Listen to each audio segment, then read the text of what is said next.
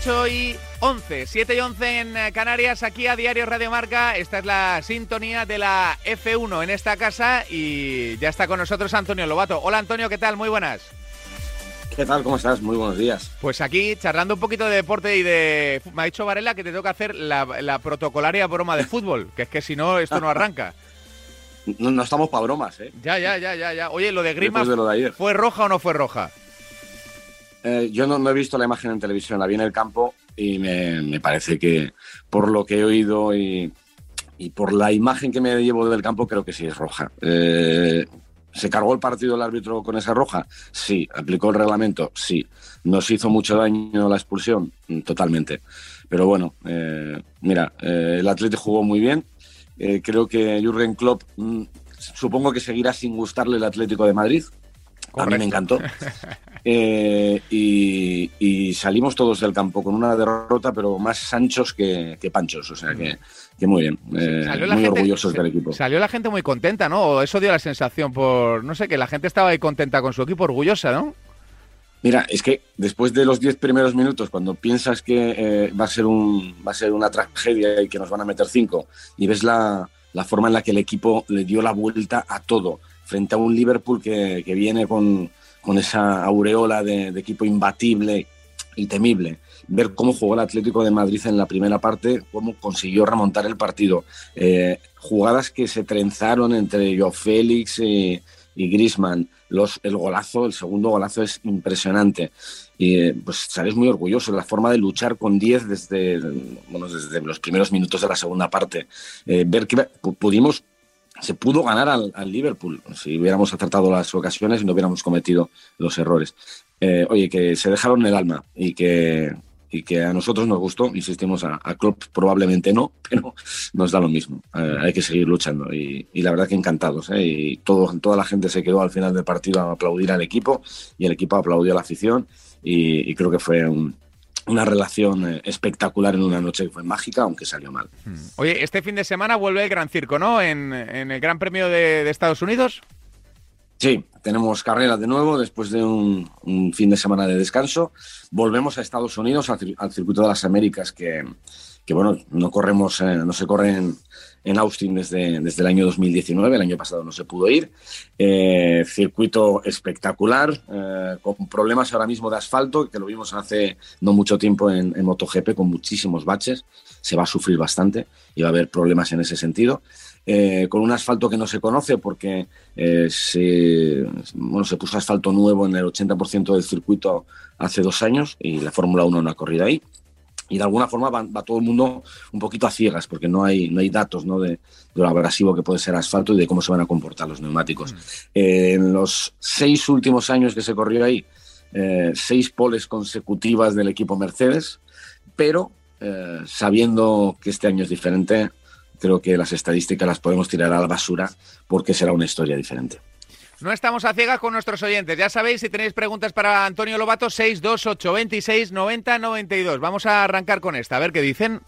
Lobato, ¿cómo ves tú el futuro de la Fórmula 1? Porque yo lo veo muy negro. Y Alonso, no sé, o tiene algo guardado o lo que tenía que hacer es ya retirarse, creo yo, ¿eh?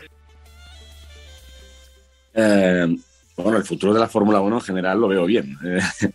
Eh, tenemos una temporada. está siendo muy. Claro, está siendo espectacular este año, vamos, no sé. Sí, la verdad es que me lo dices en otros años y tal. Bueno, pero este año tenemos un campeonato espectacular. Está creciendo la audiencia de forma exponencial en todo el mundo. Está entrando gente joven en, el seguimiento de la Fórmula 1, que era quizá una asignatura pendiente. Creo que se están haciendo las cosas bastante bien y independientemente de por dónde se camine en el futuro, ¿no? con el tipo de motores que se lleve, que parece que se está trabajando ya en, combustibles eh, bio, pues parece que todo está bastante, bastante claro y bastante bien. Eh, hace años, insisto, que había más dudas. Yo creo que ahora estamos bien, bien colocados. Y sobre Fernando, pues hombre, eh, pues te contesto de la misma forma que con la Fórmula 1 está dando un espectáculo tremendo este año, con pequeños detalles, con pequeñas actuaciones, con un coche que no, es competitivo. Así que pinta. Ay, se nos ha cortado Antonio Lobato.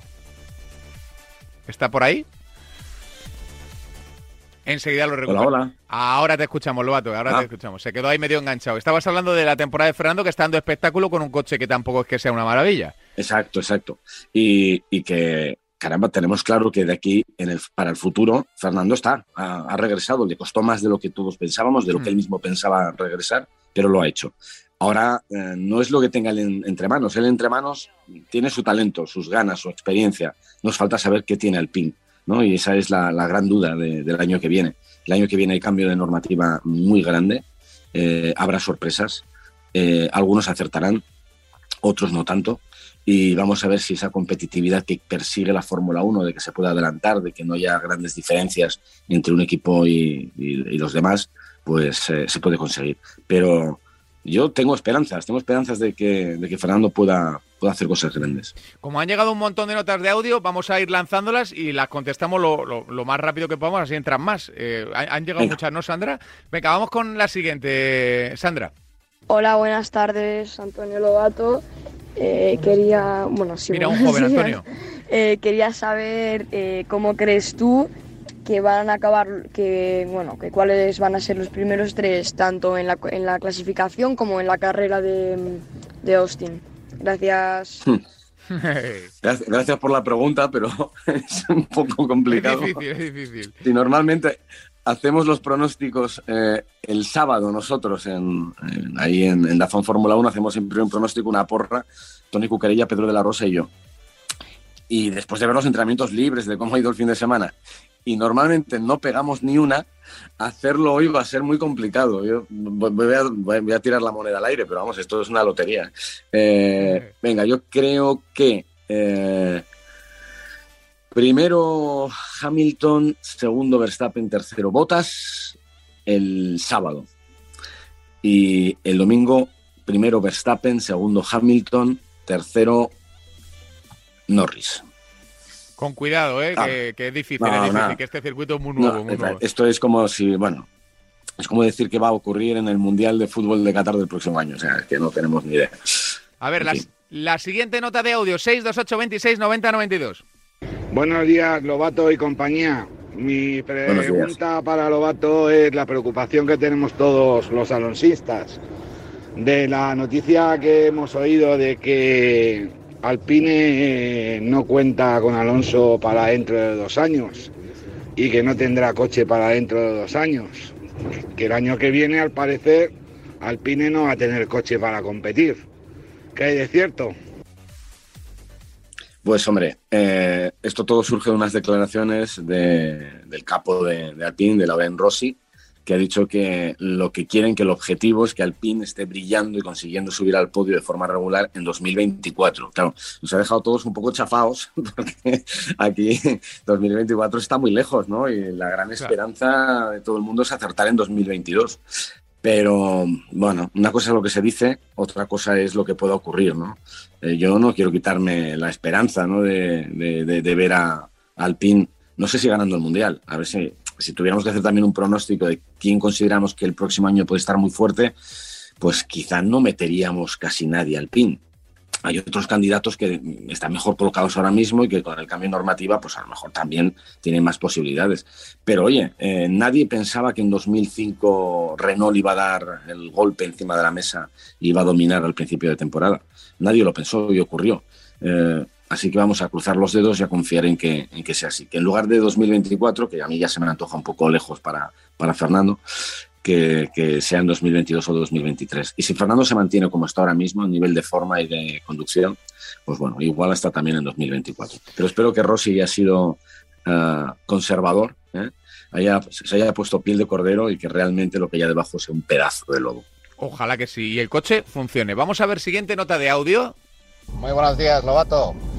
Te quería preguntar eh, si tú crees que en 2023-2024 entrarán más escuderías y se ampliará el número de escuderías en la Fórmula 1. Saludo. Un saludo, un abrazo. Eh, bueno, hay conversaciones, hay bastante interés de que entre eh, alguien del grupo Audi, Audi o Porsche que puedan meterse como, como, como nuevo motorista o, bueno, meterse en la competición y para eso se está trabajando en lo que va a ser la normativa de, motores del año 2025. Para que entren estos nuevos eh, constructores eh, tienen que más o menos llegar todo el mundo a un acuerdo, no quieren llegar de nuevas, no quieren meterse con un, motor que sea, que sea mm, excesivamente continuista y que no sea eh, que, que, nos adapte a, un poco la filosofía de trabajo que tienen ahora las grandes marcas, que sean motores eh, ecológicos, que sean motores más sencillos que los actuales, que se quite el MGUH. En fin, hay posibilidades de que entren. Es una vieja persecución que tiene la, la Fórmula 1, que entren nuevos, nuevos constructores y que entren nuevas uh, grandes empresas de automoción. Y, y, vamos a ver si se consigue. Eh, estaría bien ¿eh? que, volviera, que, que, hubiera una presencia de audio de, o de Porsche en, en la Fórmula 1 en el futuro. Oye, le tenemos que agradecer a la gente que ha mandado un montón de notas de audio hoy, porque además eh, hay bastante curiosidad por saber eh, no solo lo que pasa en esta temporada, sino la que viene. Como hay tantas, sí, tantas claro. dudas, vamos a escuchar la última, a ver por dónde va, que temome que también será del año que viene, porque hay un porrón. Buenos días, Radio Marca. Buenos días, Antonio. Buenos Oye, días. preguntilla. Eh, respecto a la normativa de 2022, ¿Ves? Ya me lo temía ah, yo. ¿Puedes explicarnos un poco de qué va y qué diferencias hay respecto a esta? Venga, gracias, un saludo. Bueno, es normativa 2022, eh, que tenía que haberse metido en el año 2021, pero que con la pandemia pues eh, se retrasó. Y básicamente lo que cambia es eh, aerodinámicamente todo. el coche es un coche nuevo. O sea, hay unas limitaciones tremendas. Los coches en principio se van a parecer poco a los que tenemos en la actualidad. Se persigue un concepto que no sé si saldrá. Eh, por lo menos en los túneles del viento está funcionando, que es que se elimine el aire sucio o se reduzca bastante el aire sucio y, y, se provoquen pocas turbulencias en la parte trasera del coche. Eh, ¿Por qué es tan importante esto? Porque la Fórmula 1 se adelanta poco porque no hay quien consiga meterse detrás del coche que tienes delante. Mm. Sobre todo en, en, zonas de curvas enlazadas o de curvas de alta velocidad. Si te metes detrás, te metes en aire sucio, pierdes carga aerodinámica y o te sales de la pista o pierdes mucho rendimiento. ¿no? Se quiere eliminar esto ¿no? y para eso los, los, coches van a ser tremendamente diferentes. Este es un salto muy importante y, hay que entender muy bien y lo están haciendo ahora los equipos metiendo todo, todo, su fuego está colocado en esta sardina, ¿no? en, en el coche 2000, 2022. Eh, luego cambian también las ruedas, que serán de 18 pulgadas. Eh, tenemos límite presupuestario que ya ha entrado este año y que se va a seguir manteniendo. En fin, hay, hay muchos cambios que, que, que, pueden hacer que la Fórmula 1 sea, sea mucho más igualada, que es lo que se persigue. ¿no? Eh, también habrá el próximo año, eh, se, quiere, se está hablando de unos 6, 7 grandes premios donde habrá clasificaciones sprint, y algo que hemos experimentado este año en dos ocasiones y que volveremos a ver en, Brasil. Pero bueno, el gran cambio es tecnológico, el gran, el gran cambio es aerodinámico, eh, donde insisto que los coches van a cambiar radicalmente con lo que, con lo que tenemos en la actualidad. Y esos grandes cambios, eh, hace mucho tiempo que no, que no damos un salto tan, tan, tan importante. Y ojalá sea un salto para muy bien, para el espectáculo y para que sigamos disfrutando a tu lado, Antonio Lobato, de lo que será el final de esta temporada, que yo no estoy para nada de acuerdo con el primer oyente, está siendo una auténtica locura. Y lo del año que viene, que es así como un poquito más incógnita, pero que tiene muy buena pinta. Antonio, muchas gracias por estar con nosotros y a todos los oyentes que te quieren y te respetan y que te preguntan a todas horas, ¿vale? Venga, muchas gracias. A por ello. Un abrazo para Antonio Lobato, que ha estado aquí en su particular consultorio contestándonos en el 628 26 90 92. Mucho de